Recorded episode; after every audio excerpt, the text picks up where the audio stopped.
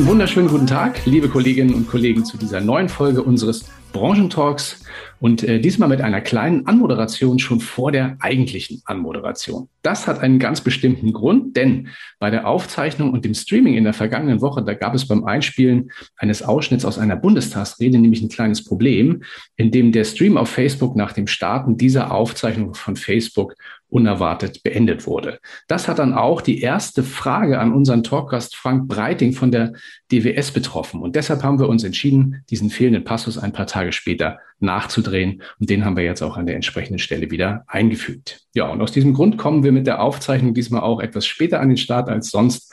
Aber das Thema ist ja auch jetzt noch ganz schön aktuell. Deshalb wünschen wir jetzt viel Freude und Infotainment zum Thema Quo Vadis Riester. Ja, ein ganz herzliches Willkommen an alle lieben Kolleginnen und Kollegen und auch an die Freunde dieser Talkrunde zu einem besonders aktuellen Thema. Was wird aus der Riester-Rente? So lautet die freie Übersetzung unseres heutigen Fokusthemas, würde ich jetzt mal so sagen. Ähm, aber wir wollen es gerne noch etwas weiter fassen und vielleicht auch die Frage stellen, was wird eigentlich aus der staatlich geförderten Altersvorsorge in Deutschland vor dem Hintergrund der Ereignisse, die sie gerade die letzten Tage so, so durch den Äther gegangen sind. Bekanntermaßen hat das Bundesfinanzministerium die Senkung des Höchstrechnungszinses auf 0,25 Prozent ab dem 1. Januar 2022 beschlossen. Und das mit erheblichen Konsequenzen, kann man sagen, und auch vielen Fragezeichen, die uns seitdem umtreiben. Mein Name ist Rainer Demski und zu der heutigen Runde begrüße ich drei Fachkollegen, denen gerade dieses Thema, wie ich meine, sehr am Herzen liegt. Aus dem Hause der DWS ist dabei heute der Leiter IFA Versicherung und Altersvorsorge. Herzlich willkommen, lieber Frank Breiting. Hallo. Außerdem ist heute zu uns gestoßen in Vertretung für seinen Kollegen Maximilian Butteke, Leon Hoffmann aus dem Produktmanagement der Bayerischen, zuständig für das Thema Altersvorsorge. Herzlich willkommen bei uns. Hallo. Und als dritten im Bunde begrüße ich einen Mann, der das Thema Riester, würde ich mal sagen, in den zurückliegenden Jahren wie wohl kaum ein zweiter in die Vermittlerschaft getragen hat und dem man daher nicht, nicht zu Unrecht viel vielfach den Titel Riester-Papst verliehen hat. Schön, dass du bei uns bist, lieber Joachim Haidt. Ja, vielen Dank. Schönen Abend. Hallo. Ja, und durch den Abend begleiten wird Sie, wird euch und uns neben meiner Wenigkeit mein lieber Kollege Markus Renzihausen. Servus, lieber Markus. Halli, hallo. Halli, hallo. Ja, so ein bisschen zur Einleitung, meine Damen und Herren. Es mag ein wenig wie Ironie des Schicksals anmuten, dass die Riester-Rente just gestern, haben Sie vielleicht gelesen, habt ihr vielleicht gelesen, ihren 20. Geburtstag feiern durfte. Am 11. Mai 2001 hat damals der Bundestag unter der damaligen Regierung Schröder das sogenannte Altersvermögensgesetz beschlossen und damit den Weg für die Riester-Rente ein Stück weit geebnet. Ebenfalls im Bundestag, da gab es vor wenigen Tagen, vielleicht haben Sie, habt ihr es gesehen, so einen Redebeitrag eines Abgeordneten der CDU-CSU-Fraktion. Den fand ich sehr spannend. Der passt hier sehr gut rein. Und ich habe mir gedacht, ich spiele den jetzt einmal zur Einleitung ab und dann steigen wir in die Diskussion ein. Liebe Kolleginnen und Kollegen, wie Sie sehen, trage ich heute keine Krawatte bei dieser Rede im Plenum. Das hat auch einen guten Grund, denn in den letzten Wochen ist mir mehrfach der Kragen geplatzt. Denn wichtig ist nicht nur das, was in diesem Gesetz geregelt wurde, sondern auch das, was eben nicht geregelt wurde. Im Rahmen der öffentlichen Anhörung wurde nämlich die Verordnung zur Absenkung des Höchstrechnungszinses in der Lebensversicherung von 0,9 auf 0,25 Prozent thematisiert, womit sich auch der vorliegende Antrag der FDP befasst. Diese betreffende Verordnung bedarf zwar formal nicht der parlamentarischen Zustimmung, hat aber erheblichen Einfluss auf die Systeme der betrieblichen und privaten Altersvorsorge. Im Anschreiben zu dieser Rechtsverordnung schreibt das BMF, dass die Anpassung des Höchstrechnungszinses dem Vorschlag der deutschen Aktuarvereinigung entspräche. Das ist richtig. Was das BMF jedoch verschweigt, ist die Tatsache, dass die Aktuarvereinigung bereits im Dezember letzten Jahres in aller Klarheit auf die dringende Notwendigkeit hinwies, die Beitragsgarantie in der Riester-Rente sowie bei der Beitragszusage für Mindestleistungen in der betrieblichen Altersvorsorge zu reformieren. Aber das war nur ein Teil eines unwürdigen Schauspiels, dessen Hauptdarsteller ausdrücklich nicht meine Kolleginnen und Kollegen der SPD im Finanzausschuss waren, denn sie wussten ja selber nicht, wie es weitergeht. Nein, Hauptdarsteller dieser Tragödie war der Bundesfinanzminister Olaf Scholz. Herr Breiting, was der Carsten Brotesser hier kritisiert, das wurde nicht nur in der Branche heiß diskutiert. Was sagen Sie zu seinem Statement? Und zweite Frage, hat die Riester-Rente für die Zeit nach Januar 22 eigentlich noch eine Chance? Mhm.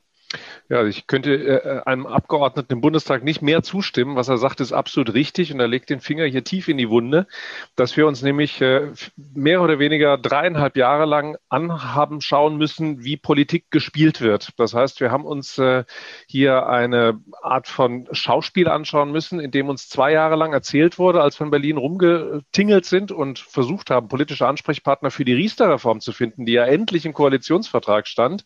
Mhm. Und man hat uns immer gesagt, äh, passen Sie auf, Sie müssen auf die Rentenkommission warten. Die Rentenkommission, die wird äh, den Stein der Weisen da entwickeln und da steht dann alles drin. Und wir wir haben uns immer gefragt, was das soll. Ähm, und danach hat man uns gesagt, jetzt muss aber der Dialogprozess erstmal stattfinden. Dazu muss sich die Branche erstmal mit allen anderen Branchen einigen. Versicherer, Bausparkassen und Fondsgesellschaften. Auch das haben wir gemacht. Und dann hat der Dialogprozess stattgefunden, tatsächlich drei Tage lang vor Ostern 2020. Drei satte Tage. Und danach hieß es, ja, äh, nach Ostern melden wir uns mit dem Reformentwurf. Und da kam dann nichts. Dann haben wir gesagt, ja, wo bleibt der denn? Ja, es dauert noch. Aber bis zum Sommerferien habt ihr einen Reformentwurf. Da war dann auch nichts. Dieses Jahr ist Ferien. Sie wissen ja, ist schwierig. Aber direkt nach den Sommerferien haben sie auch Herr Cookies persönlich immer wieder gesagt, da kommt dann was. Da kam natürlich auch nichts. Und dann hieß es im Oktober, wir laden euch jetzt ein, wir stellen euch den Reformentwurf her, äh, äh vor. Dann dieser Termin wurde auch abgesagt, sehr kurzfristig unter fadenscheinigen Ausreden. Und dann hieß es, naja, aber Weihnachten. Weihnachten dann und Weihnachten ist logischerweise vorbei. Wir haben immer noch keinen Reformentwurf gesehen. Woher rührt das? Man hat sich schlicht und einfach im Koalitionsvertrag nicht einigen können. Und jetzt musste man vier Jahre überbrücken mit nichts tun, weil man wusste, es funktioniert nichts. Und den einen Kardinalfehler, den die CDU tatsächlich gemacht hat, ist der, der SPD die, die Grundrente zu geben, was ja ein durchaus äh, sagen wir, sehr negativ belegtes Thema für die CDU war, ohne sich im gleichen Moment auch die Riester-Reform zu sichern. Stattdessen hat man der SPD die Grundrente gegeben, hat dann mehrere Monate verstreichen lassen. Und jetzt erinnert man sich an diesen damaligen Deal, der ja auch durch die Presse gegangen ist, dass man ja eigentlich die Riester-Reform wollte. Und sagt die SPD, ja, nö, warum eigentlich? Wir haben ja schon, was wir wollen. Warum sollen wir jetzt den Quatsch eigentlich mit euch machen? Weil das kommt bei unserer Basis nicht gut an. Also das große Problem ist, wir haben jetzt halt einen Finanzminister, der die Initiative äh, ergreifen müsste, der auch gleichzeitig Kanzlerkandidat der SPD ist und auf dessen Wahlkampf zahlt eine Riester-Reform halt 0,0 ein und er kriegt im Gegenteil sogar Stress mit seiner Parteibasis und mit den Linken der SPD, wenn er jetzt die kapitalgedeckte Altersvorsorge noch kurz vor, vor Ende des Wahlkampfes stärkt und der CDU damit einen Gefallen Gefallen tut. Also warum soll der das tun? Also äh, kurzer Rede, langer Sinn. Nee, kurzer, langer Rede, kurzer Sinn. Ähm, es wird keine Reform mehr geben. Also es ist sehr, sehr, sehr unwahrscheinlich, dass wir da noch irgendwas sehen. Äh, folglich werden sich immer mehr Anbieter überlegen, ob sie unter den Voraussetzungen, nämlich dass wir noch weitere zwei bis drei Jahre, bis wir vielleicht irgendwas, was so ähnlich aussieht wie eine Reform sehen oder auch nicht, ob, sie, ob wir so lange noch Riester machen wollen, ein defizitäres Geschäft für die Versicherer dann ab 1.1., für uns schon seit langem, weil wir haben den negativen Zins ja schon seit, seit Jahren. Äh, und da wird jeder seine Antwort darauf finden. Und sehr viele werden die Antwort sehen, dass sie das Geschäft nicht oder in sehr reduziertem Umfang äh, mehr haben wollen und sich aus dem Markt zurückziehen. Und damit hat man den Markt dann sturmreif geschossen für die Rettungsaktion des Staates, nämlich einen Staatsfonds in den Staat zu schieben, weil dann hat der Sparer ja ein Problem. Er kriegt keinen neuen Riester-Vertrag mehr. Er kann nirgends mehr hinwechseln. Also, obwohl ihm staatlich ihm gesetzlich zugesichert ist, er kann ja jederzeit den Anbieter wechseln. Da ist halt keiner mehr, wo er hinwechseln kann. Also gibt es ein Problem und das muss der Staat lösen. Und die Lösung wird dann sein, weil wir es ja nicht geschafft haben. Der Schuldige ist ja bei sowas immer schnell ausgemacht, das ist immer die Finanzbranche. Ähm, der Staat wird dann halt mit seinem Staatsfonds losziehen und der wird dann auch Riester-förderfähig sein. Und das ist tatsächlich das, was wir vier Jahre lang beobachtet haben. Der, dem, dem Volk wird Glauben gemacht, man mache hier Politik und mache sich ganz ganz tolle Gedanken. Die hat man sich auch gemacht, aber man setzt halt nichts um. Und das ist äh, wirklich sehr bitter und es äh, fördert auch bei mir so ein bisschen die Politikverdrossenheit. Aber das ist tatsächlich das Schauspiel, das wir haben uns angucken müssen. Und es ist schwer vorstellbar, dass wir jetzt nach den Koalitionsverhandlungen dieses Jahr sehr schnell das Thema Riester auf der Agenda sehen. Und das ist egal, ob das eine schwarz-grüne, eine rot-gelb-grüne oder eine rot-rot-grüne Koalition ist. Die werden andere Themen haben, die vordringlicher sind, als Riester zu reformieren. Das hat jetzt ja auch äh, erhebliche äh, Konsequenzen für den Maklermarkt. Markus, deine Frage. Äh, was tue ich jetzt als Vermittler? Warte ich mhm. noch ein bisschen ab, zwei, drei Jahre, wie sich das alles entwickelt? Oder ähm, welche Maßnahmen kann ich vielleicht jetzt schon ergreifen, um den Kunden, denen sonst Riester zugute gekommen wäre, da halt Alternativen zu bieten? Ja, die Frage habe ich so oft schon gestellt bekommen. Äh, die Antwort ist wie immer, kommt drauf an. Also es gibt natürlich die Kunden, bei denen die Zulage ein so hohes Gewicht hat, dass es scheißegal ist, wo die sparen. Also wenn sie für 5 Euro 1500 Euro Zulage bekommen, ist das völlig wurscht. Da können sie ein Schließfach machen. Ne? Also die 1500 Euro wollen sie haben. Aus den 5 Euro wird so oder so nicht viel. Ne? Aber der Hebel, den sie haben, sind die 1500 Euro. Darauf noch eine Rendite zu erzielen, wäre schön aber sie würden trotzdem aus den 5 Euro nie im Leben 1500 jedes Jahr machen können oder aus den 60 Euro dann pro Jahr. Also der wird seinen Riester weiter besparen. Punkt. Aus. Mhm. Ne? Wenn Sie einen hohen Steuervorteil haben, wo Sie glauben, dass das alleine ausreicht, auch recht. Aber diejenigen, wo man sagt, na ja, also eigentlich so ohne Rendite wird das nicht viel, die hängen jetzt in der Sackgasse fest. Ne? Die haben das gemacht, was der Staat ihnen empfohlen hat und hängen jetzt auf einem Produkt, das nach vorne gerichtet wenig Rendite abwerfen wird, höchstwahrscheinlich, ne? weil Aktienquoten niedrig niedrig. Außer man hat noch ein altes Produkt, wo die Aktienquote höher ist, also vielleicht noch mit einem hohen Garantiezins, ein Hybridprodukt oder sowas, da würde ich sagen, hat man noch ganz gute Karten. Aber jetzt zu wechseln in ein Produkt, das definitiv, also gerade jetzt noch in, in, mit einem 100% äh, Garantie operieren muss, macht wenig Sinn. Also wenn ich auf einem unfassbar schlechten Produkt jetzt aktuell draufhänge und sage, es ist eindeutig, dass jetzt der Wechsel Sinn macht, kann man natürlich noch wechseln, weil möglicherweise gibt es die Wechselmöglichkeit nur noch ein paar Monate. Aber das ist nicht so wahnsinnig eindeutig. Nächstes Jahr, glaube ich, wird es schwer, überhaupt zu wechseln. Aber wie gesagt, entweder ich stelle erstmal Beitragsfrage, weil ich mich gar nicht traue, da reinzuzahlen. Ich spare weiter, weil die Zulage an sich schon der Wert ist oder die, die, der Steuervorteil, den ich beziehe. Aber ich habe die Lösung auch noch nicht. Also wenn es durch ein Wunder doch noch eine Riester-Reform unter der nächsten Regierung gibt, dann wäre es ja ganz gut, dabei geblieben zu sein. Äh, und wenn dann der Staatsfonds kommt, habe ich wahrscheinlich keine andere Möglichkeit, als dann irgendwann da rein zu wechseln, weil da wird dann wahrscheinlich keine Garantie draufstehen. Das ist ja das perfide, ne? weil der Staat möchte natürlich keine Garantien geben, weil da geht es vor, vor das Verfassungsgericht. Also wenn der Staat Garantien anbietet für lau und wir die quasi bezahlen müssen, dann gibt es auf jeden Fall Rechtsstreitigkeiten mit uns im, im freien Markt.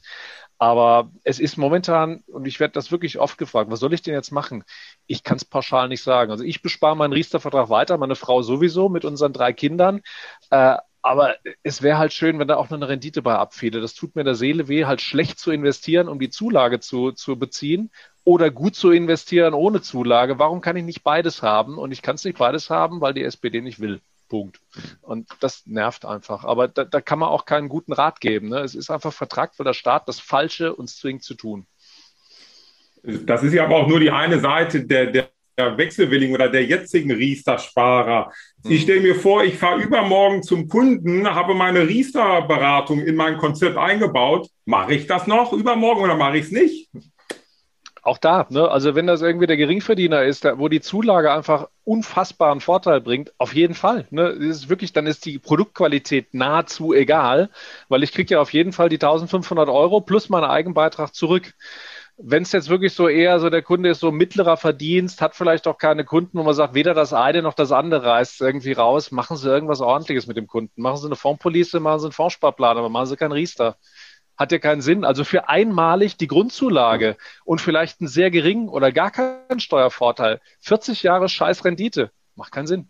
Sehr hitzige Diskussion, finde ich sehr schön. Auch jetzt hier im Chat schon einiges aufgelaufen. Das werden wir natürlich gleich alles aufgreifen. Ja, aber wollen wir die anderen Diskussionsteilnehmer auch noch mal so ein bisschen integrieren zu dem Thema? Es gab ja noch so einen anderen Vorfall, ähm, Stichwort Geburtstag der Riester-Rente. Ähm, vor dem Bundestag gab es, äh, glaube ich, am vorgestrigen Montag eine kleine Kundgebung des Bundes der Versicherten und weiter Verbraucher, weitere Verbraucherverbände, ich glaube, da waren so 14 Leute dabei, habe ich auf dem Bild gezählt, initiiert von Axel Kleinlein.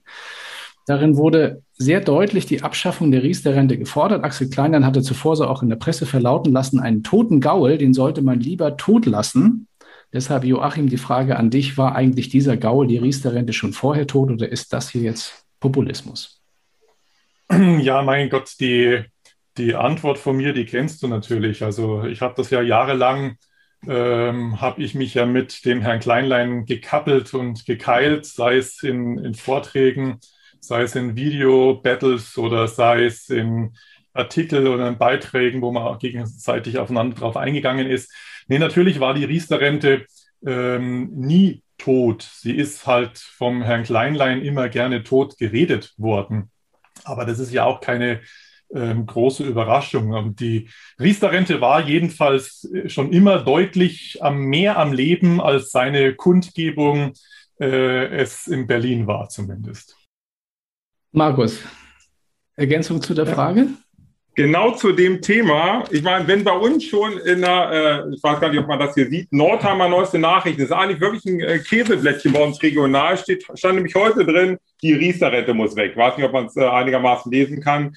Ähm, da stelle ich mir jetzt mal die Frage, wenn das so breit schon in den, in den Medien drin ist, ähm, Herr Heid, Sie sind ja eigentlich schon in der Vergangenheit dafür bekannt, dass Sie sehr stark konzeptionell auch in der Konzeptberatung unterwegs sind, Konzeptentwicklung. Was mache ich denn jetzt als Finanzberater in der Kommunikation mit meinen Kunden. Da kommt ja doch auch vielleicht eine gewisse Unsicherheit jetzt irgendwie hervor, dass die jetzigen Sparer schon überlegen, ähm, ist denn das gut, was ich dort jetzt alles habe? Ne? Ja, die Unsicherheit, das ist ja, das ist ja mit einer der auch einer der, der großen Herausforderungen schon die letzten Jahre gewesen, weil die Unsicherheit ist ja schon viele Jahre da. Permanent haben ja Vermittler und zu der Zeit, wo ich noch aktiv als Versicherungsmakler tätig war, war das ja auch schon so. Und jetzt bin ich schon seit über fünf Jahren draußen als, als Makler oder aus der Maklertätigkeit. Äh, und trotzdem kann ich mich noch sehr gut daran erinnern, dass ich auch schon vor sieben, vor zehn und vor zwölf Jahren äh, hier natürlich permanent Verunsicherung im Kundenkreis hatte, weil Medien und Politik irgendwas gesagt oder geschrieben haben. Das heißt, für den gestandenen Riester-Vermittler und Berater, sage ich mal, ist diese Unsicherheit eigentlich nichts Neues. Er kennt es so lange, wie es die Riester-Rente gibt. Seitdem gibt es Unsicherheit in der Beratung draußen. Und es äh, zählt heute immer noch das Gleiche was ich auch die letzten Jahre schon gesagt habe. Ähm, jetzt ist halt Mai 2021 und wir haben noch nicht Januar 2022.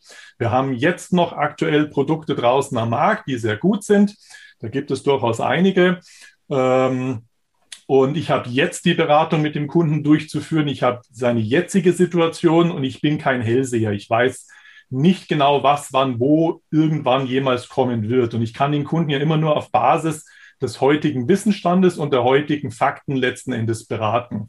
Und da wäre ich, wenn ich heute noch aktiv im Markt wäre, würde ich heute sogar eher nochmal in die Richtung, ähm, ja, so ein, so ein unglückliches Wort an der Finanzdienstleistungsbranche, aber es passt einfach ganz gut. Ich würde so in, in, in den Bereich Riester Schlussverkauf einfach nochmal reingehen um diejenigen, die halt jetzt hier das noch nicht nutzen. Herr Breiting hat ja vorher schöne Fälle genannt, wo sich ja extrem gut rechnet. Solche Fälle gibt es ja immer noch sehr viele draußen.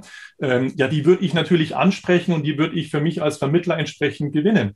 Ich meine, ich habe einen Vorteil gehabt und das ist durchaus auch eine Lösung, kommen wir ja vielleicht nachher noch drauf zu sprechen, wie es auch nicht bei allen, aber bei wenigen Anbietern im nächsten Jahr weitergehen kann wenn ich halt natürlich entsprechend mit Nettotarifen arbeite, ja, und dann halt mit dem Kunden meine Vergütung direkt selber ausmache, dann habe ich natürlich einen deutlich reduzierten Kostenfaktor auf Gesellschaftsseite, was ihr natürlich das Thema Finanzierung des Tarifs deutlich leichter macht.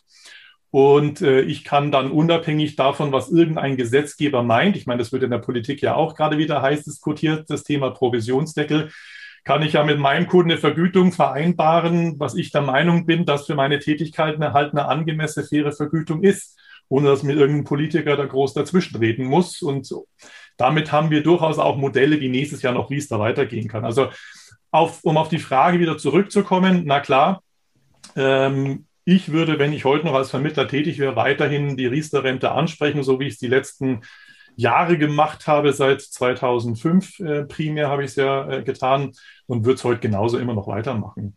Und dann haben wir halt irgendwann vielleicht 2022 und haben eine neue Situation.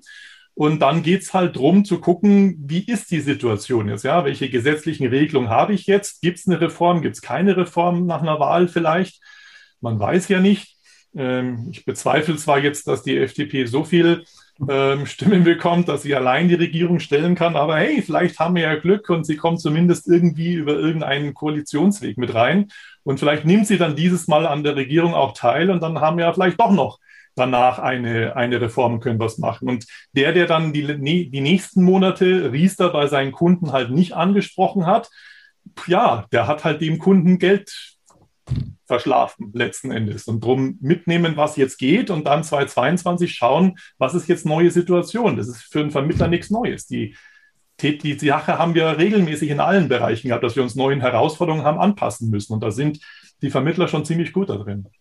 Da sind aber auch ja, dann natürlich wobei, die... Um, ja, um das gerade zu ergänzen, ich meine, am 1.1.22 haben wir, wenn es gut läuft, eine Regierung da haben wir noch keine Ministerien, die funktionieren, ja. da haben wir noch kein Gesetz. Also wenn alles ganz, ganz, ganz gut läuft und das hoch auf der Agenda dieser Koalition steht, was es nicht tun wird, haben wir am 1.1.23 vielleicht eine Reform, die dann wirksam ist. Das heißt, wir müssten auch im Sommer dann schon ein Gesetz haben, dass wir noch irgendwas umsetzen können. Das halte ich aber für kein realistisches Szenario. Also, dass Riester jetzt quasi alles so dominiert, dass das eine der ersten Aktionen der, der ersten 100 Tage dieser neuen Koalition ist, halte ich für ausgesprochen geschlossen. Das heißt, wir reden eher über 1.1.24. Bis dahin ist der Markt ausgetrocknet. Das heißt, wir reden dann mhm. über einen Neustart quasi. Das heißt, alle, die sich bis dahin vom Acker gemacht haben, und das werden nahezu alle sein, müssen dann neu anfangen anfangen mit einem neuen Produkt. Das heißt, das ist dann wirklich so Vollbremsung und Neustarten, was einfach dämlich ist, einen fahrenden Zug erst anzuhalten, um ihn dann viel Energie wieder anzu, anzu, anfahren zu lassen. Aber das ist halt die Konsequenz von Nichthandeln. Hat aber natürlich einen Vorteil, um das mal so ein bisschen flapsig und sarkastisch darzustellen.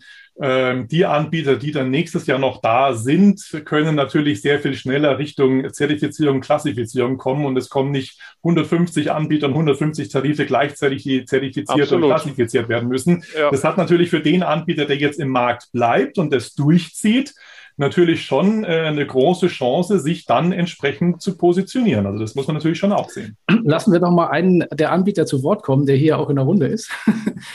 ähm, bei der Bayerischen rauchen jetzt, glaube ich, so ein bisschen auch die Köpfe, oder? Also zumindest im, im Produktmanagement, was das Thema betrifft, oder? Definitiv. Also ähm, gerade jetzt das Thema Zertifizierung, Klassifizierung war jetzt eigentlich ein gutes Stichwort, denn es, davon ist ja nicht nur Riester betroffen, sondern wir haben ja auch eine Basisrente, die zertifiziert und klassifiziert werden müssen. Und die muss auch zum 1.1. angepasst werden. Das bedeutet, wir haben trotzdem einen gewissen Stau einfach in der Zertifizierungsstelle, auch bei der Klassifizierung. Und damit äh, wird Riester zum 1.1., wenn wir da einen neuen Tarif auf die Beine stellen sollen, prinzipiell schwierig. Also ich sage nicht, dass ein Angebot in 2022 ausgeschlossen ist. Nein, ähm, wir arbeiten mit Hochdruck dran, dass es wir auch äh, in 2022 weiterhin anbieten können. Äh, aber es wird auch zum ersten ersten einfach sehr, sehr sportlich, denn das, die Zertifizierung, Klassifizierung braucht nun mal Zeit. Wir haben äh, im April diesen Jahres jetzt erst die Pangea Life Basisrente auf den, ähm, auf den Markt gebracht und auch dieser Prozess hat sieben Monate gedauert. Die Rechnungszinssenkung ist jetzt seit April bekannt. Äh, wir haben jetzt Mai, wenn wir das quasi schleunigst in die Zertifizierung geben würden, was dann im Juni der Fall wäre, würden wir es trotzdem nicht bis zum 1.1. schaffen, wenn es wieder sieben Monate dauert. Also insofern wird dieser wird die Marktsituation, was die Anbietervielzahl angeht, nochmal deutlich kleiner werden, nochmal deutlich ausgedünnter zum 1.1. Und wir sagen auch, wie es auch schon Joachim Heid jetzt gerade eben angesprochen hat, das Thema Honorartarif wird gerade in der Riester-Welt ein unglaublich wichtiges Thema werden, weil anders wird eine 100% Bruttobeitragsgarantie meiner Meinung nach kaum noch möglich sein. Und da muss man sich dann auch als Vermittler und auch als Anbieter komplett neu positionieren. Also es gab einfach Fälle auch für Besserverdiener, die, bei, bei denen war Riester ein sehr, sehr interessantes Produkt, alleine durch die steuerliche Förderung. Und hier gilt es jetzt halt mit der zunehmenden Absetzbarkeit von, von der Basisrente Stück weit oder Stück für Stück einfach auf die Basisrente umzusatteln. Also ich denke, dass das zumindest aus der Produktsicht wohl der, das deutlich wichtigere Produkt ab 2022 sein wird. Das heißt, alle hier, alle hier im Kreis, Entschuldigung, äh, Joachim, ganz kurz, bevor du antwortest alle hier im Kreis rechnen damit, dass die hundertprozentige Beitragsgarantie bestehen bleibt. Also, dass sich da nichts ändert. Also, da wird sich das BMF nicht bewegen. Du meinst jetzt dieses Jahr noch? Ja. Nee, dieses nee. Jahr kommt da nichts mehr. Bleibt so. Ich auch nicht. Okay. Also warum sollte, die, also es ist ein SPD-Minister, warum sollte der das tun, wenn es der CDU wehtut, dass er es nicht tut? Es ist Wahlkampf. Ne? Also alles, was der ja. CDU wehtut, ist für die SPD gut. Also die Antwort wollte ich nur hören. Ich wollte, wer wollte ich gar nicht. genau, Entschuldigung, Joachim, ich wollte dir nicht ins Wort fallen. Ja, ich wollte zum Herrn Hofmann noch was ergänzen. Ich meine, ich kenne ja zufällig den Riester-Tarif der Bayerischen ganz gut. Schließlich habe ich ihn ja entwickelt. Und ähm, von dem her hat die Bayerische ja zumindest mal dahingehend den Vorteil, dass sie ja anders als viele andere Anbieter den, den bestehenden Riester-Tarif als Nettotarif ja aktiv am Markt draußen hat. Und nicht unbedingt zwangsläufig darauf angewiesen ist, jetzt was neu zu zertifizieren oder zu klassifizieren, nur um jetzt netto anbieten zu können. Ähm, da gehört ja die Bayerische zu einem der, der wenigen Anbieter dazu, die es ja haben. Und das ist ja von vornherein schon ähm, bewusst auch so gemacht worden und ja auch die letzten Jahre stark propagiert worden, dass man doch den Nettotarif doch auch nutzen möge. Ja. Mhm. Wir haben jetzt hier schon sehr, sehr viele Fragen im Chat. Äh, ich weiß nicht, ob es den Kollegen aufgefallen ist, aber schon eine ganze Menge. Ich weiß gar nicht, wie wir das jetzt abarbeiten wollen, Markus.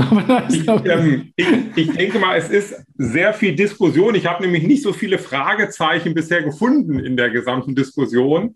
Ähm, ich, wir hatten jetzt ja hier einmal das Thema, naja, von äh, Susanne Ascher hat geschrieben, wer bietet denn noch Riester gegen Honorar Nettotarif an? Vier Fragezeichen dahinter.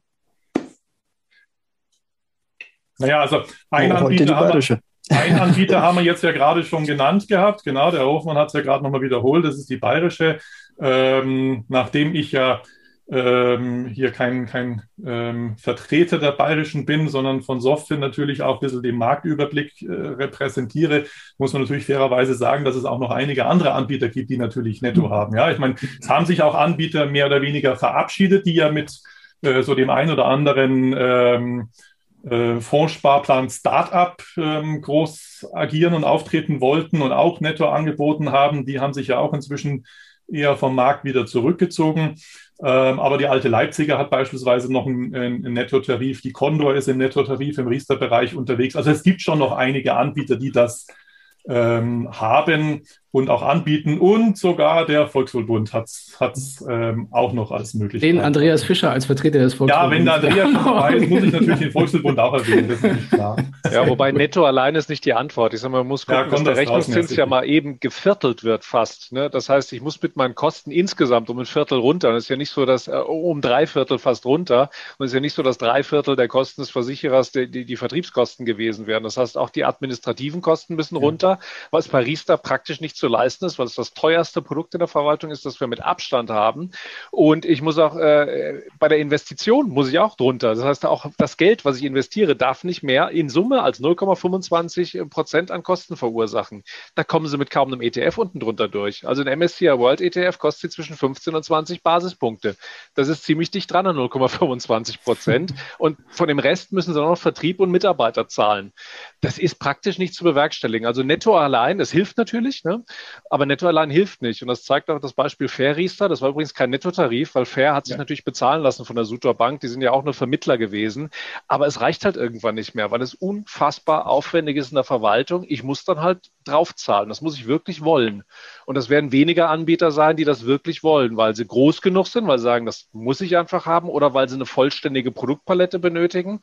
Aber die, die es nicht zwingend machen müssen, werden sagen, ne, Jungs, ruft mich wieder, wenn es Spaß macht. Ich bin dann erstmal weg.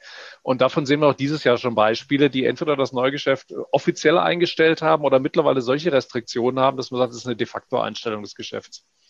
Wir haben hier sehr, sehr viele Fragen von dem Kollegen Pas Pascal Stock hier in dem, oh. im, im, im Diskurs. Ja, und jetzt habe ich sprechen zugelassen. Also, Pascal, okay. herzlichen äh, schönen Abend. Ich bin Pascal Stock von der DWS, aber hier als Privatperson. Ich habe mit Herrn Breiting haben wir auch ehrenamtlich in so einem Projekt zusammengearbeitet und deswegen auch so viele Fragen.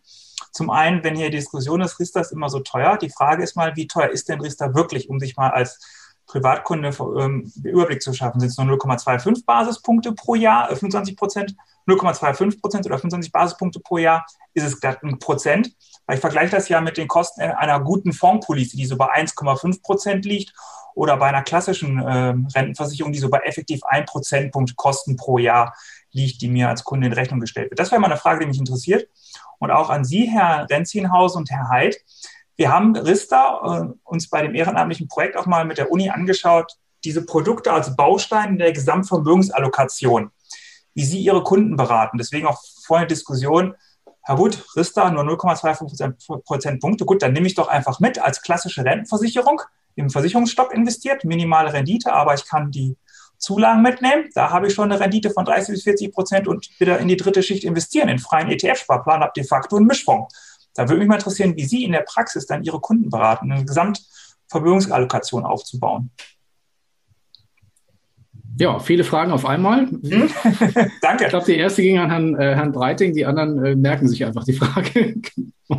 Ja, ich sag mal, die, die Kosten äh, de facto ist, äh, unterscheiden sich. Das ist ja auch das, das Witzige, mhm. dass uns immer vorgeworfen wird, Riester ist so teuer. Die Kosten eines Fondssparplans oder einer Fondspolice Non-Riester und Riester mhm. unterscheiden sich de facto praktisch gar nicht. Oft sind die Produkte sogar baugleich. Man kriegt dasselbe Produkt als Basisrente, als Riester-Rente mhm. oder auch in der dritten, in der dritten Schicht angeboten genau. zu gleichen Kosten. Also ich kenne kaum einen Anbieter, der für Riester Zusatzkosten erhebt, außer vielleicht solche Geschichten wie jetzt Anbieterwechsel 50 Euro oder sowas. Aber in der Regel sind die sehr vergleichbar. Die Fonds sind nie teuer, weil es sind dieselben Fonds, die da allokiert werden, sowohl in der Fondspolice als auch in den Fondsprodukten, mhm. in den Fondssparplänen. Die administrativen Kosten, also bei uns die Depotgebühr oder bei dem Versicherer, kenne ich auch praktisch keinen, der es jetzt überteuert anbietet. Das heißt, man, man wirft uns eigentlich vor, unsere Produkte sind in Gänze zu teuer. Und was zu teuer ist, wird ja nie gesagt. Also eigentlich ist alles zu teuer, was Geld kostet. Also jeder Euro, den wir wir nehmen, ist per se schon mal zu teuer. Wenn wir Geld verschenken, wären wir wahrscheinlich gerade so okay und dann würden wir nicht genug verschenken. Weil es ist, wir haben ja auch tatsächlich, und das ist, ist, ist jetzt kein Witz, weil das Thema Kostendeckel ja auch schon mal gefallen ist oder Provisionsdeckel. Wir haben das Thema offen angesprochen in der, in der Diskussionsrunde mit dem BMAS und dem BMF und haben gesagt, also wenn es denn der, die Tatsache erfordert, eine Reform zu bekommen. Lasst uns über eine Kostendeckelung sprechen, dass endlich mal klar ist, was ist zu hoch und was ist okay. Ich mhm. will es einfach mal wissen. Und dann hieß es, ja, mh, hm, ein Prozent, ein Prozent von was denn genau? Effektivkosten oder auf dem Beitrag? Ja, genau. Sag ich, nee, was, also wie jetzt genau? Ja, aber so ein Prozent, weil das steht ja auch im PEP drin. Sag ich, okay, ein Prozent ich kann mir alles Mögliche vorstellen. Ihr müsst halt wissen, gewisse Produkte gibt es dann nicht mehr. Möglicherweise gibt es gewisse Formen der Beratung nicht mehr. Es, es schränkt halt das Angebot ein. Da muss man mhm. halt wissen. Wenn ihr also Riester-Verbreitung wollt, müsst ihr halt gewisse Kosten zulassen. Wenn ihr Riester nur noch für die schlauen Selbstversorger, die im Internet surfen und sich quasi selbst sag mal, eindecken mit Altersvorsorge machen wollt, ja. dann macht ihr den Kostendeckel bei 0,2 Prozent. Ne? Dann habt ihr irgendwie so einen ETF-Sparplan, Riester förderfähig. Den finden dann genau die, die heute auch ETF-Sparpläne machen. Die anderen bleiben halt unversorgt. Muss man einfach in die Entscheidung ein, einbeziehen. Ich würde sagen, eure Problemkunden sind nicht die ETF-Sparplanbesitzer, euer Problem sind die, die gar nichts machen. Und die, die surfen halt nicht abends im Internet, die brauchen einen Berater an ihrer Seite, der muss bezahlt werden, das muss man halt einplanen. Aber wir waren bereit und da war der GDV genauso dabei, wie der BVI, wie auch die Bausparkassen haben gesagt, lass uns über einen Kostendeckel reden, lass uns über einen ordentlichen, sinnvollen reden, der quasi Exzesse verhindert, die dann für Aufregung in der, in der, in der Presse sorgen, die aber uns davor schützt vor dem Vorwurf, wir sind per se immer zu teuer, egal wie viel wir nehmen, weil es endlich mal so ein Limit gibt. Aber leider ist auch die Diskussion nach den drei Tagen vor Ostern 2019 im Sande verlaufen. Danach kam halt nichts mehr. Äh, 2020, Entschuldigung. Ja, das Thema bei den, das Thema bei den Kosten ist ja auch, dass ähm, äh, ja, in, in, Zeiten der Digitalisierung. Es wäre natürlich auch mal ganz schön gewesen, wenn in den letzten Jahren der Staat es mal geschafft hätte, die Kommunikation zwischen Anbieter und Zulagenstelle wirklich zu 100 Prozent durchgängig zu digitalisieren. Es gibt ja heute immer noch Vorfälle und Vorgänge, die nicht digital über Schnittstellen abgewickelt werden können, die natürlich dann auch Kosten entsprechend ähm, verursachen und dann immer nur seitens des Staates den Anbietern gegenüber in die Bücher zu schreiben, ihr seid zu teuer äh, ist dann an der Stelle nicht ganz fair, wenn man ein Produkt schafft, wo man politisch natürlich Kommunikationswege vorschreibt, die ein Produkt überhaupt in der Verwaltung erst teurer machen oder aufwendiger zumindest machen. Das muss man natürlich einfach auch mal sehen. Und auch da gab es ja unzählige Vorschläge die letzten Jahre, wie man das ähm, reformieren kann, wie man es günstiger gestalten kann. Das hat sich ja nie ein Politiker letzten Endes dann angezogen, diesen Schuh. Wir haben ja schon mit ProRiester vor vielen Jahren im, im, im Wirtschaftsrat der CDU entsprechend Vorträge, Vort, vorgetragen und Vorschläge gemacht. Ich glaube, Herr Breiting, Sie waren so, glaube ich, am gleichen Tag, glaube ich, auch dabei. Mhm. Da haben wir uns, glaube ich, das erste Mal live gesehen, wo die Frau Kalitschek damals auch noch mit dabei war, die heute wieder eine ganz andere Aufgabe hat. Und das ist natürlich auch so ein Thema in der Politik. Ja? Die Personen, mit denen man irgendwann mal beginnt, Kommunikation zu führen und wo man halt äh, versucht, etwas dann aufzubauen, auch im direkten Gespräch, die dann plötzlich einen anderen Minister Posten haben und für ganz andere Themen zuständig sind. Man fängt wieder bei Null mit denen dann an, die neu kommen und muss denen wieder komplett erstmal alles erklären, was man vorher viele Jahre schon an, an Arbeit investiert hat, um den Politikern erstmal zu erklären, wie das Produkt, das vielleicht ihre eigene Partei vor vielen Jahren geschaffen hat, überhaupt funktioniert. Ähm, und das ist halt natürlich schon auch ähm, suboptimal, ja. Dazu ja. vielleicht noch ein Schwank, wo Sie das gerade ansprechen. Äh, es hat mal jemand spaßeshalber ausgerechnet die Kostenquote der Zulagenstelle, also die Kosten, die diese Stelle verursacht, äh, äh, und die einfach ins Verhältnis gesetzt zu der Menge der Zulagen, die sie auszahlt. Also rund zwei Milliarden jedes Jahr. Sie kommen auf eine Kostenquote, ich habe die Zahl nicht mehr genau im Kopf, ich glaube es von sieben oder acht Prozent. Also der Fonds, den wir anbieten, der sechs Prozent also Kosten im Jahr verursacht, dafür würden wir an die Wand genagelt und gesteinigt und zu Recht. Ne? Wenn der Staat das macht, ist es okay. Ne? Und dann kommt aber immer die Forderung nach dem Staatsfonds, wo ich mich dann frage, mit welcher Berechtigung? Also wo hat der Staat demonstriert, dass er effizienter arbeitet als die freie Wirtschaft? Bei der Telekom damals, meine Telefonrechnung war immer teurer als heute. Mein Telefon war hässlicher und das Service war mies. Ne? Bei der Lufthansa war es auch, als Staatsmonopol hatten die ziemlich gepfefferte Preise. Seit es Konkurrenz auf einigen Linien gibt, ist der Preis runtergekommen, ne? weil man im Wettbewerb steht. So ist das nun mal. Wenn der Staat sich halt quasi da ausruhen kann, wo er ist und einfach neue Beamte immer wieder rankarrt und vor jeder Wahl werden ja auch alle befördert, fein. Das kann nicht effizient sein, ne? aber das wird uns jetzt immer vorgehalten und witzigerweise springen alle Parteien drauf an. Alle politischen Lager finden den Staatsfonds ganz toll, weil das so eine effiziente Nummer ist. Will ich sehen. Äh, will ich nicht sehen. Also eigentlich. Ja, also Alexander Welt schreibt ja auch äh, als Diskussionsteilnehmer, wir zahlen weder, wieder einmal die Rechnung für die schlechte, schlechte Branchenlobby und den schlechten Ruf. In den meisten Diskussionen geht es weniger um Fakten, sondern um äh, andere Themen, sondern zum Beispiel das Bedienen von Klischees aus den 80er Jahren und so weiter. Also genau, lassen wir mal diese politische Diskussion so ein bisschen beiseite. Mich würde trotzdem noch mal interessieren. Also einmal habe ich für den Andreas Fischer das Sprechen zugelassen. Andreas, wenn du Lust hast, was zu sagen, du hast so ein paar Fragen auch schon gestellt, dann kannst du dich gerne freischalten. Ich weiß aber nicht, ob du ein Mikro hast weil das ist bei dir noch kein Mikro. Sorry, schreibt er hier. Okay, dann ähm, muss ich mal schauen. So, er hat hier zum Beispiel gefragt, welche Fondspolice hat in 30 Jahren noch einen Rentenanbieter, der die Rente ab 65 zahlt und was würde das an, äh, an einem Einmalkapital kosten? Ähm, ja, er hat dann noch ergänzt, Rainer, schau mal unten. Genau, sorry, meine Fondssparpläne, genau, Banksparpläne, oder, oder Banksparpläne oder Wohnriester, ja. Genau. Ja gut, ich meine, das ist ja das Thema, was ich die letzten Jahre ja schon immer wieder mal ähm, diskutiert und geschult habe, dass es natürlich im Vorfeld einfach eben entsprechend wichtig ist zu schauen, äh, in der Produktauswahl, welches Produkt möglichst lange eben für den Kunden möglichst viel Sicherheit hat. Und ähm, darum war ich ja immer ein, ein großer Fan zu sagen, komm, wenn du, wenn du Riester machst, dann mach Riester so, dass du halt das, das Versicherungsprodukt heute entsprechend gleich mit eingekauft hast, um halt zumindest mal diese Hürde oder diese Gefahr des späteren Abschlusses halt entsprechend draußen zu haben. Ja. Ähm, kann man natürlich vortrefflich rauf und runter, links und rechts und hin und her diskutieren. Ähm, aber das, ich, ich, denke, in die Richtung zielt jetzt so ein bisschen die Frage vom, vom Andreas Fischer auch ab. Ja. Und von dem her, ähm, klar, ich meine, die Kunden, die jetzt halt ähm, sich vor ein, zwei, drei, fünf Jahren für ein gutes Versicherungsprodukt entschieden haben, äh, die haben jetzt halt den Vorteil, dass sie das im Idealfall durchlaufen lassen können, weil sie ja nicht die Wechselproblematik haben, die vorher ja schon thematisiert wurde, sondern sie lassen es halt durchlaufen bis zum Rentenbeginn und gut ist, ja. Ja. Mhm. Gilt auch für Ihre Bestandskunden, Herr Hofmann, wahrscheinlich, ne? Also so wird es wahrscheinlich in der Kommunikation auch laufen, oder? Definitiv. Also wir werden, äh, wir werden ja, wir weiterhin unseren Riester anbieten und äh, gewissermaßen muss man leider auch hier einen Riester-Schlussverkauf starten, weil wir nicht wissen, wie das äh, heute oder wie das ab 2022 läuft, wie ob in der Reformen ab 2022 kommen. Und aus dem Grund, wir haben heute eine gute Riester-Police und wer abschließt, der sollte das dann auch durchlaufen lassen, weil die Anbieter werden rarer und Wechselmöglichkeiten wird es kaum noch geben. Hm. Wird es da noch eine Jahresendrallye geben bei Ihnen im Haus oder wie, wie, wie wird das ablaufen? Äh, ich, ich gehe stark davon aus, dass wir jetzt, äh, also Planungen sind vorhanden, dass man hier eine Endrallye startet. Ähm, das gilt ja dann sowohl für Riester, aber es sind ja noch andere Produkte betroffen. Es ist ja eben nicht nur Riester, wenn wir auf die zweite Schicht äh, äh, schauen, ist ja auch ganz stark die betriebliche Altersvorsorge davon betroffen.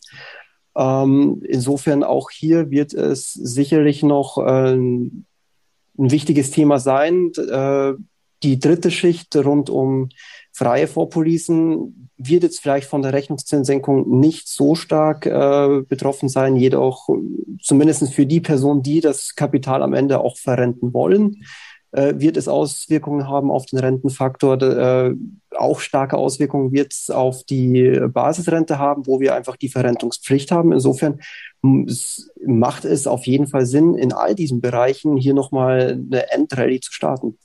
Mhm. Aus vertrieblicher Sicht.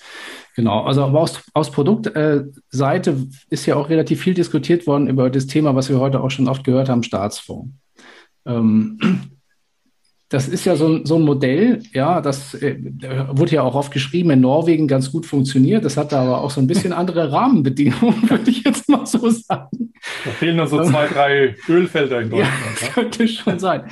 Ähm, aus, aus der Sicht der, der Diskussionsrunde, kann so ein Modell Staatsfonds eigentlich sozusagen als so eine Art Ersatz für das, was wir bisher hatten, überhaupt überhaupt funktionieren? Oder ist es, äh, wäre es dann nicht vielleicht geboten, dass sich, dass sich auch Verbraucher mit anderen Möglichkeiten und Formen der privaten Altersvorsorge auseinandersetzen. Weil man kann ja, wenn ich das richtig gesehen habe, in der Diskussion und auch in der, in der Presse, de, de, dem, dem Beitrag, also zumindest ist das so der Plan, in den Staatsfonds auch widersprechen, wenn man dazu keine Lust hat, ja, als Verbraucher. Ähm, wäre es da nicht eine gute Idee, sich auch mit anderen Alternativen auseinanderzusetzen, die vielleicht und hoffentlich auch von den Anbietern, die jetzt hier im Raum sind und auch von anderen vielleicht schon in den Schmieden gestaltet werden? Die Frage ist halt, willst du einen Blinden zulassen, dass er dir erklärt, wo es jetzt lang zu gehen hat? Ja, das ist ja das Thema bei, beim Staatsfonds. Wenn, äh, wer soll denn den Staatsfonds letzten Endes managen? Ich meine, wenn der Staatsfonds heißt, muss, muss er der Staat auch managen.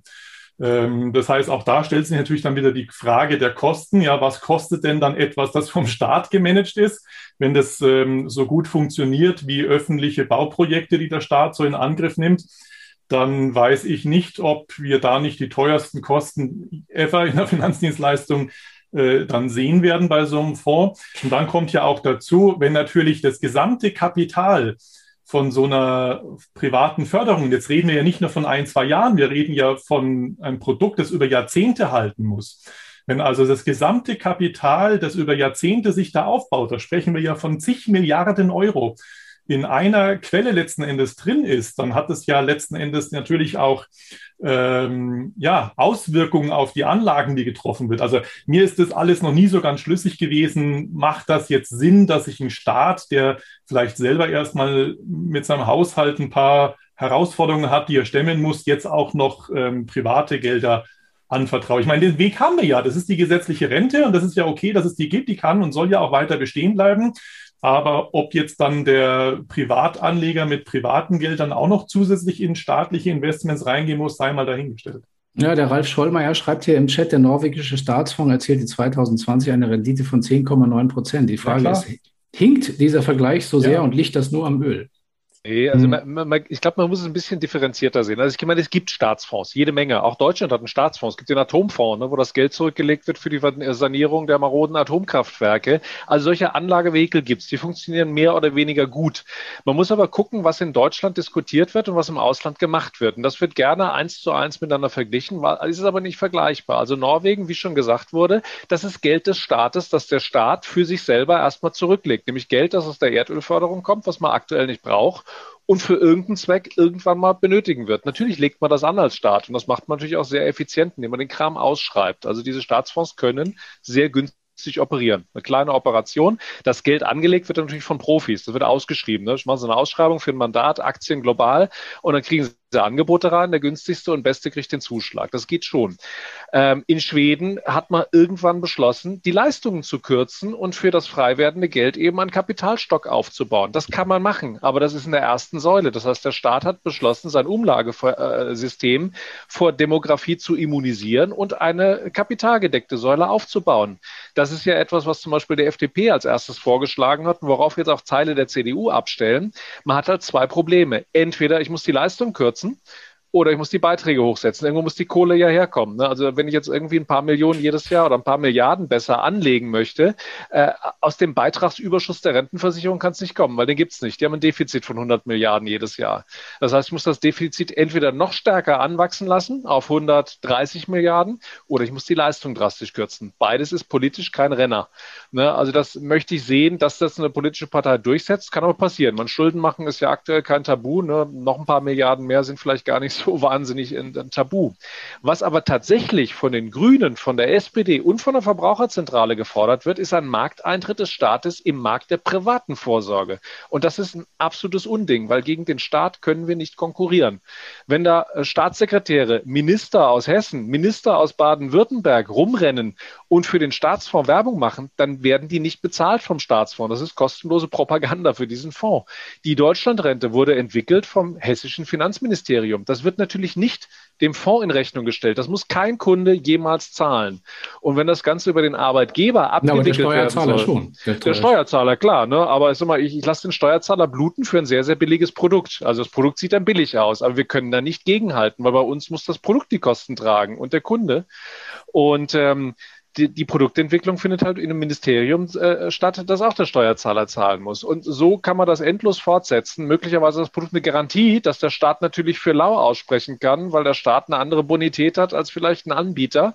Und im Zweifel reicht auch die Zusage, ja, Geld wird schon da sein, ne? da muss ich gar nichts ausfinanzieren.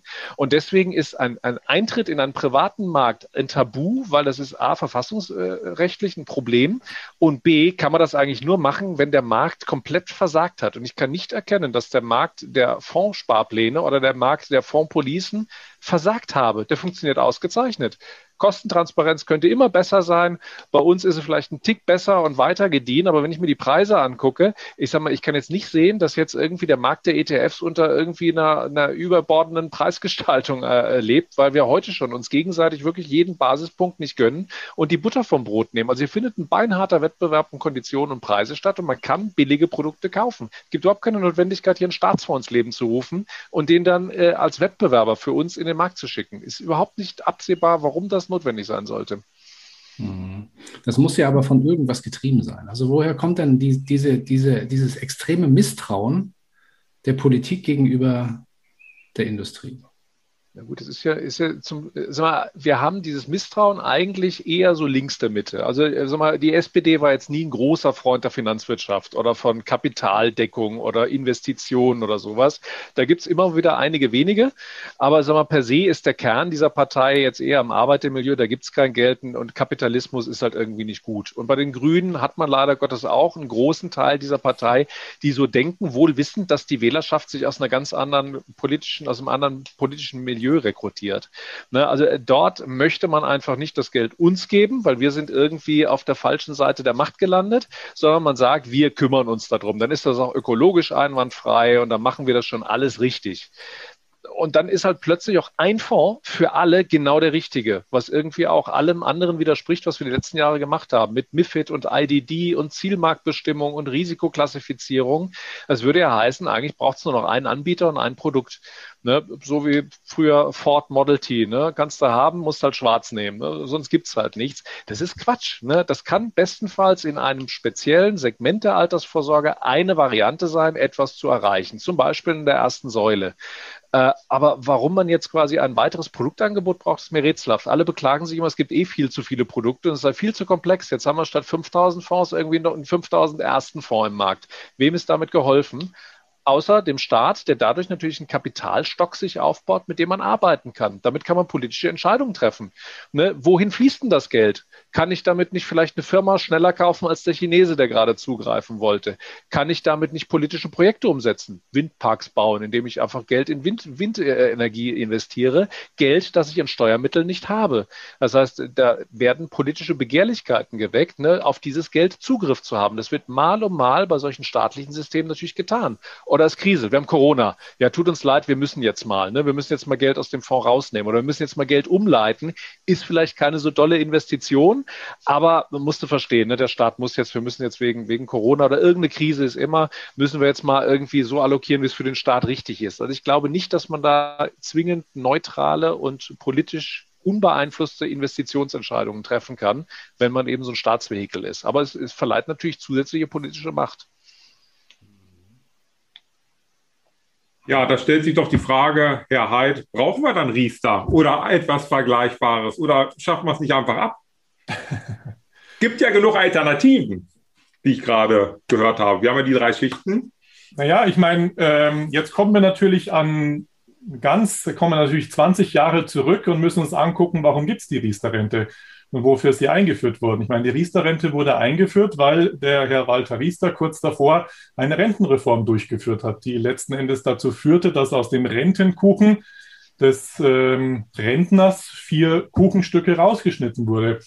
Und äh, als Ausgleich dafür auf privater Seite staatlich eben gefördert durch Zulagen und oder Steuervorteile äh, ist dann letzten Endes die Riester-Rente eingeführt worden. Das heißt, wenn wir jetzt die Riester-Rente letzten Endes komplett abschaffen würden, dann müssen wir natürlich diskutieren, was passierte mit den 4% Renten oder ja, 4% ist falsch, 4% Punkten Rentenkürzung, die damals in der gesetzlichen Rente stattgefunden haben. Ähm, wie gleichen wir das denn dann aus, wenn die Sparer vielleicht sogar auch nicht weiter sparen könnten? Was weiß ich, was da noch für alles Ideen kommen. Ja? Vielleicht kommt ja irgendwo so das Thema, Zulage gibt es nur noch, wenn du es in Staatsfonds überträgst oder was auch immer. Ja? Mag ja sein, dass irgendjemand auf so Idee kommt weil der Herr Breiting ja gerade sehr schön ausgeführt hat, dass natürlich viel Geld unter Staatshand letzten Endes natürlich auch äh, Begehrlichkeiten und Versuchungen weckt. Das sehen wir ja an den Rücklagen der privaten Krankenversicherung, an denen ja schon regelmäßig dran gekratzt wurde und geschaut wurde, wie kommen wir denn von Seiten des Staates daran. Und da kann man sich natürlich sehr viel Kreativität plötzlich dann ähm, vorstellen, die dann kommt. Ja, und dann muss man natürlich überlegen, ja, wie wird es dem, dem Rentner dann ausgeglichen? Wo nehmen wir die ganz vielen, vielen Milliarden her, die wir dann in die gesetzliche Rente nachschießen müssten, um die letzten 20 Jahre dann entsprechend ausgleichen zu können. Das heißt, einfach mal die Riester so platt machen, ähm, das geht nicht, auch ähm, seitens der SPD nicht. Da muss man mal der SPD, und ich hoffe, dass das eine Opposition dann sehr laut und sehr deutlich tun wird, dann muss man der SPD auch mal erklären, dass sie selber ja erstmal die Rentenkürzung vorgenommen hat damals und dann die Riester-Rente als Ausgleich eingeführt hat. Also einfach so wegnehmen. Ähm, also wenn da die Opposition nicht massiv auf die Barrikaden geht und Lärm macht, dann hat sie ihr, ihre Bezeichnung Opposition definitiv nicht mehr verdient. Ja. Gut, aber jetzt mal, wenn alles da so dabei bleibt, was momentan so aussieht, dass es vielleicht dabei bleibt, dann bedeutet das ja für die Verbraucher, und nehmen wir mal die Perspektive Verbraucher ein, ich glaube, das macht jetzt ja auch vor dem Hintergrund der fortschreitenden Zeit auch Sinn, vielleicht mal die Kurve dahin zu, zu, zu kriegen. Ähm, was bedeutet eigentlich jetzt diese aktuelle Entwicklung für die 16,x Millionen äh, Riester-Sparer, die schon Verträge haben? Also was wäre da der Ratschlag und auch der Ratschlag für die Berater? Und was bedeutet das für all diejenigen, die dann in Zukunft noch für ihre Altersvorsorge etwas tun möchten, äh, was sie ja müssen, aus privater Notwendigkeit heraus und auch aus Notwendigkeit der Demogra Demografie heraus? Was bedeutet das? Also spannend, spannend ist die Frage natürlich unter dem Aspekt, dass viele Anbieter mit sehr hoher Wahrscheinlichkeit wegfallen werden. Was machen die ganzen Sparplananbieter mit ihren Bestandskunden jetzt? Ja, es hat ja nicht jeder ähm, Sparplananbieter äh, feste Kontingente mit, mit Rentenversicherungen eingekauft, sondern sagt halt, ja, wir arbeiten mit einem Konsortium oder wir arbeiten mit einem Anbieter zusammen, wo du dann später die Möglichkeit hast, hin dein, dein Kapital für die Rentenphase dann übertragen zu können. Ähm, Wenn es natürlich dann keine Anbieter mehr gibt, wo ich hin übertragen kann, wird es natürlich problematisch. Und der Sparplananbieter selber kann ja keine ewige äh, Leibrente in gesetzlicher Definition darstellen. Insofern, das sind natürlich äh, Verträge, äh, die haben natürlich aktuell schon eine Herausforderung. Aber da kann der Herr Breiting sicherlich sehr viel mehr dazu sagen, weil da wird und muss sich ja die DWS auch irgendwelche Gedanken gemacht haben. Ja? Wie geht es ja, mit ihren Bestandskunden da in dem Bereich um? Das, das Argument zieht natürlich nicht, weil wir uns natürlich keine Riester-Rente einkaufen beim Versicherer, sondern wir kaufen uns eine normale Leibrente ein, also dritte Schicht einfach. Ne? Also wir kaufen eine aufgeschobene Leibrente ab Alter 65, die mit 85 in eine Auszahlphase übergibt. Diese Tarife wird es auch dann noch geben, zum dann aktuellen Rechnungszins, zu dann aktuellen Sterbetafeln. Ne? Die können besser sein als heute, die können schlechter sein als heute. Das wissen wir nicht. Das ist unser großer Nachteil. Ne? Wir können halt nicht für heute eine Rente zusagen, wir können keine Sterbetafel zusagen, wir können keinen Rechnungszins zusagen. Kann sein, dass wir über einen Rechnungszins von minus 1% sp sprechen in 30 Jahren. Kann sein, dass wir wieder bei plus 1% sein. Wir können es einfach nicht sagen. Es ist offen. Das ist so. Ne? Das ist unser Nachteil. Ähm, der, der, ist auch offenkundig, den geben wir auch zu. Aber wir werden uns immer eine Rentenversicherung einkaufen, solange es noch einen Rentenversicherer gibt. Ne? Also kann jetzt nicht sein, dass irgendwie 100 Rentenversicherer in Deutschland, äh, beziehungsweise wir können das auch im, Ein äh, im Notfall auch im Ausland einkaufen. Irgendeinen finden wir auf jeden Fall. Und ich denke mal, mit dem Volumen, was wir da an den Start schieben, werden wir auch ordentliche Konditionen kriegen. Das Problem ist vielmehr für den Kunden, dem das da nicht gefällt, kann ja durchaus sein, der sagt, boah, das sieht jetzt aber nicht so toll aus und der möchte jetzt noch wechseln der hat halt keine Wechselmöglichkeit mehr. Wer nimmt denn einen 65-Jährigen einen Monat vor Beginn der Auszahlphase noch? Da wird es ganz düster. Ne? Die meisten haben mittlerweile Ansparphasen von mindestens 20 Jahren oder 15 Jahren oder 25 Jahren und eine reine Auszahlphase, da muss man lange suchen, bis man eine findet. Und das ist eigentlich das Dramatische, dass das, was mal so gut funktioniert hat, jetzt quasi dadurch ausgetrocknet wird. Und wenn es per se keiner Anbieter mehr wird, ist das vielleicht die leere Menge. Das heißt, ich muss dann einfach die Rente nehmen, die mir mein Anbieter gibt, weil einfach gar keine, kein Wechsel mehr möglich ist. Und da kommt wieder der Staat ins Spiel mit seinem Staatsfonds. Der sagt, ich rette euch. Ne? Bei uns gibt es eine ganz tolle Rentenbezugsphase, das ist dann die Staatsrente. Äh, kannst du bei mir machen. Ne? Wechsel zu mir, machen wir ganz toll. Äh, wie gesagt, da kann der Staat dann als Retter fungieren und nicht so sehr als Markteingriff, weil einfach der Kunde ein massives, echtes Problem hat. Dazu ist hier vielleicht noch eine Frage, die hier gekommen ist, anonym, äh, steht jetzt hier, könnte der Staat die Zulagen für bestehende Verträge streichen?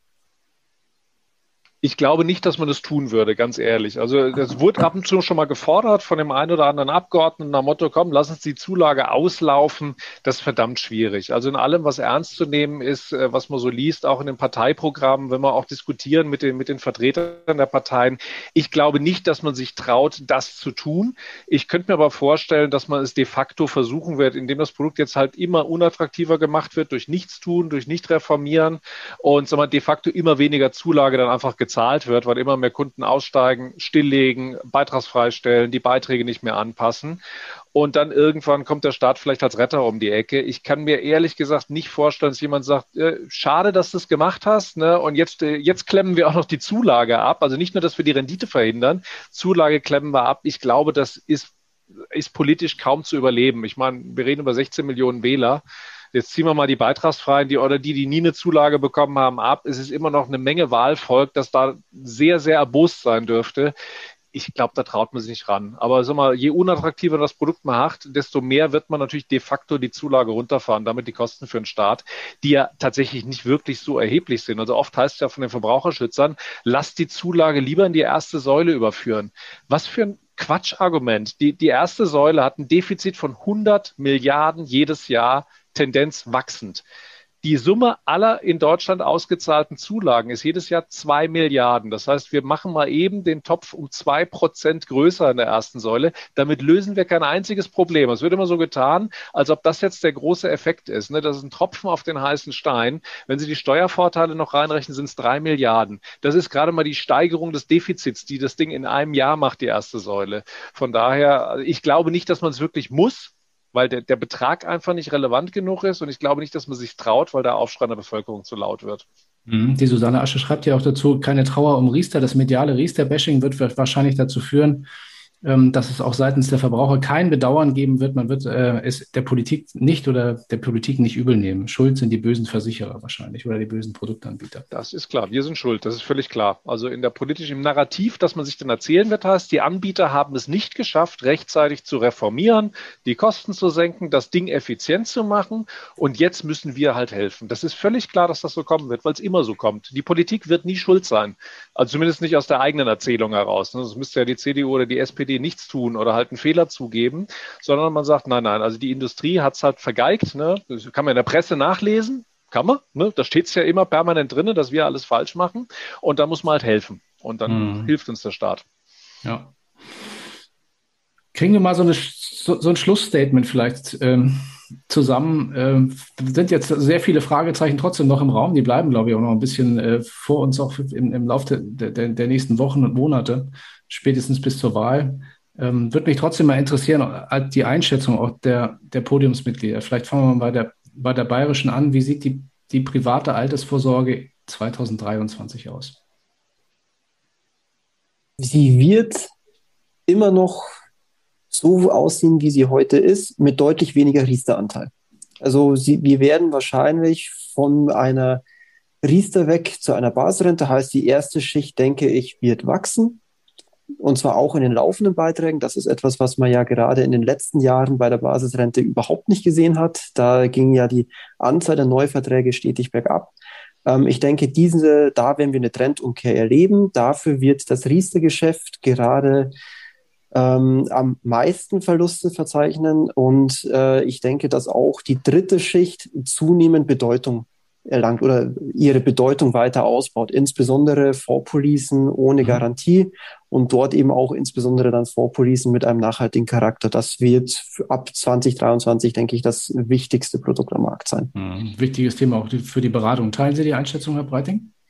Ja, also den, den, den Trend würde ich auch sehen. Ich sag mal, das Kunststück für die Berater, die uns jetzt zugeschaltet ist, ist nicht die Flinte ins Korn zu werfen, sondern den Kunden umso mehr zum Sparen zu bewegen, weil die Sparquote in Deutschland hat während der Corona-Pandemie sogar noch zugenommen. Na klar, alle haben Angst um die Zukunft und sagen, komm, lass mal das, die Schäfchen ins Trockene bringen und mal Geld zurücklegen. Man ist auch vielleicht nicht so viel gereist, ne, ist Geld übrig geblieben, das man sonst für andere Sachen ausgegeben hätte. Das heißt, es liegen nach wie vor über zwei Billionen Euro auf Sparkonten, Sichteinlagen Bankeinlagen und Girokonten. Äh, zu negativ oder Nullzinsen. Ne? Das ist dramatisch. Und dieses Problem haben wir nach wie vor nicht gelöst. Und man muss jetzt dafür sorgen, dass die Kunden, äh, auch wenn vielleicht Barista vieles unklar ist, dann eben im Zweifel einen Fondssparplan, eine Fondspolice, eine Basisrente machen oder Förderung mitnehmen, wo es geht, über den Arbeitgeber gucken, was da angeboten wird. Das ist nach wie vor wichtig. Und gerade weil die Zinsen so niedrig sind, ist ja umso wichtiger, dass man am Kapitalmarkt sich engagiert, weil das Girokonto ist nicht die Lösung und äh, das Sparbuch. Und die klassische Rentenversicherung wird es auch immer mehr. Das heißt, heißt, man muss sich quasi mit Kapitalmarkt und kapitalmarktnahen Anlagen beschäftigen. Und da ist in Deutschland nach wie vor der Berater vollkommen unerlässlich, weil die Aufklärung leider Gottes in Deutschland immer noch nicht da ist, wo wir sie gerne hätten. Und die Schulbildung in Sachen Kapital. Ich habe gerade bei meinem Sohn einen, einen, einen Vortrag gehalten in der Schule. Der Lehrer ist etwas weltoffener als vielleicht der, der ein oder andere, den man so trifft und sagte, kommen Sie doch mal, machen Sie mal eine Stunde so Kapitalanlage, so generell, ganz allgemein, ohne DWS bitte und so, Sie wissen schon. Äh, das Ende vom Lied, drei der Schüler haben direkt direkt ihre Eltern erpresst, einen, einen Sparplan zu machen. Und der Lehrer hat für seine Kinder jeweils einen Sparplan aus, also mal aufgemacht, weil er sagte, gut, dass Sie das mal erzählt haben. Sechs Sparpläne mit einer Stunde Schulunterricht, wo ich sage, wenn das Unterrichtsfach wäre und ansatzweise ordentlich gemacht würde, was könnten wir bewegen in der jungen Generation? Aber das erfordert natürlich einen Lehrkörper, der selber Ahnung davon hat. Und der Lehrer hat zugegeben, ich, ja selbst, ich bin selbst gespannt auf Ihren Vortrag, weil ich weiß nicht, was ich für meine Kinder machen soll. Ne, der macht jetzt irgendwie einen ETF-Sparplan, glaube ich, hat er mir nicht genau erzählt. Aber ich sag mal, da hätten wir einen Riesenhebel und solange wir den da nicht haben, das wird einige Zeit dauern, sind Sie, alle die Zuhörer hier im, im Kanal, unerlässlich, diese Aufklärungsarbeit zu betreiben. Ja, bei den, aber den Lehrkräften, Lehrkräften wird es die meiste Überzeugungsarbeit vielleicht kosten, einen Produktgeber oder so jemand wie Sie dann mal in so eine Runde überhaupt reinzulassen. Also Absolut. Da, da haben Sie die größte Hürde. Das war das erste Mal, dass mir das passiert ist. Meistens hat der Direktor dann ein Problem damit oder der Lehrer an sich, weil er sagt, nee, also ich habe selbst nie Geld angelegt, das kommt mir die, in die Schule. Ich sage, ja gut, ja. das ist das Problem. Und ja, der, unterrichtet, ja der, unterrichtet dann Politik und Wirtschaft. Wir haben ja auch einen Finanzminister, glaube ich, Finanzminister, der, glaube ich, sagt, er hat sein ganzes Geld auf dem Girokonto. Aber gut, das genau. ist ein genau. anderes Thema. Ähm, ja, Joachim. Ja, also hm, die Tendenz ist natürlich so schon zu erkennen, die Basisrente wird schon allein deswegen auch Zulauf gewinnen, weil ja hier immer noch das Thema der Versicherungspflicht für die Selbstständigen ja noch ähm, äh, auf der Agenda steht und noch nicht abgeschlossen ist. Da hat sich ja auch im ähm, Zertifizierungsgesetz einiges getan. Da stecken ja schon oder stehen ja schon einige Formulierungen zu einer neuen Form einer Basisrente drin, was vielleicht viele noch gar nicht gesehen oder gelesen haben, was in die Richtung schon geht. Also da wird sich sicherlich einiges tun. Ähm, Riester-Rente, dass zumindest mal die Bestandsverträge da ähm, nichts groß passieren wird, das sehe ich schon auch so. Und äh, ja, es bleibt ja dann im Prinzip nur noch die dritte Schicht, über welche Wege letzten Endes dann auch immer, ja. Klar. Äh, ich würde übrigens davon ausgehen, dass die selbstständigen Altersvorsorgepflichten dieser Legislatur auch nicht mehr kommt. Ne? Also mhm. dank Corona und der Erkenntnis, dass man jetzt die Selbstständigen mit allem Möglichen behelligen sollte, außer äh, das Geld, das nicht da ist, zwanghaft anzulegen, wird man das auch auf die nächste Legislatur vertagen. Bin ich mir ziemlich sicher. Habe ich auch nichts mhm. Gegenteiliges gehört aus Berlin, weil man es eh nicht mehr sinnvoll umsetzen kann. Vor 2026 kann man das Ding nicht scharf stellen. Also verschiebt man es erstmal auf die nächste Legislatur, weil man im Augenblick nur Prügel dafür kann kassieren würde von sämtlichen selbstständigen Verbänden. Zu Recht. Zumal ja dann auch bei so einer selbstständigen Pflicht hätten wir auch nochmal das, äh, ist ja auch die Frage, welche Koalition wird es dann im kommenden Jahr geben. Also aktuell hätten wir noch eine Wahloption gehabt äh, zwischen Basisrente, Versorgungswerken und gesetzlicher Rentenversicherung. Und wenn ich die Wahl äh, Programme einiger Parteien richtig im Kopf habe, dann ist dort ja zumindestens, wenn wir Richtung Rot-Rot-Grün schauen, ja doch der Tenor Richtung gesetzliche Rentenversicherungspflicht. Also insofern wird ja das auch spannend, inwiefern hier dann die CDU, CSU ihren Wunsch nach Wahlfreiheit überhaupt noch durchbekommt. Ja. Ja, also man sieht, das Thema können wir fortsetzen. Ne? Also jetzt auch unter anderen Vorzeichen, glaube ja. ich. Jetzt glaube ich, sollten wir vielleicht so in ein paar Wochen oder Monaten nochmal tun, wenn sich vielleicht politisch so das eine oder andere ein bisschen rauskristallisiert hat. Momentan ist es so ein bisschen noch im Nebel stochern. Wir haben unglaublich viel Diskussion heute gehabt im Chat. Das freut mich sehr.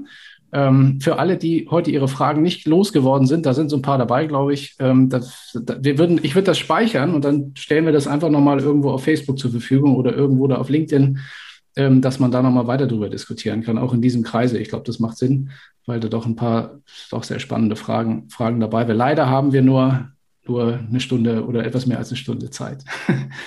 Hat mir sehr viel Spaß gemacht heute. Die Runde war wirklich sehr, sehr erhellend, teilweise auch ein Stück weit ähm, hat es mich nachdenklich gemacht. Ich glaube, das ist auch äh, nicht nur, geht nicht nur mir so, sondern auch den, nicht nur den Teilnehmern, sondern auch sicherlich den Zuschauern und Zuhörern. Ähm, also das Thema wird uns weiter beschäftigen.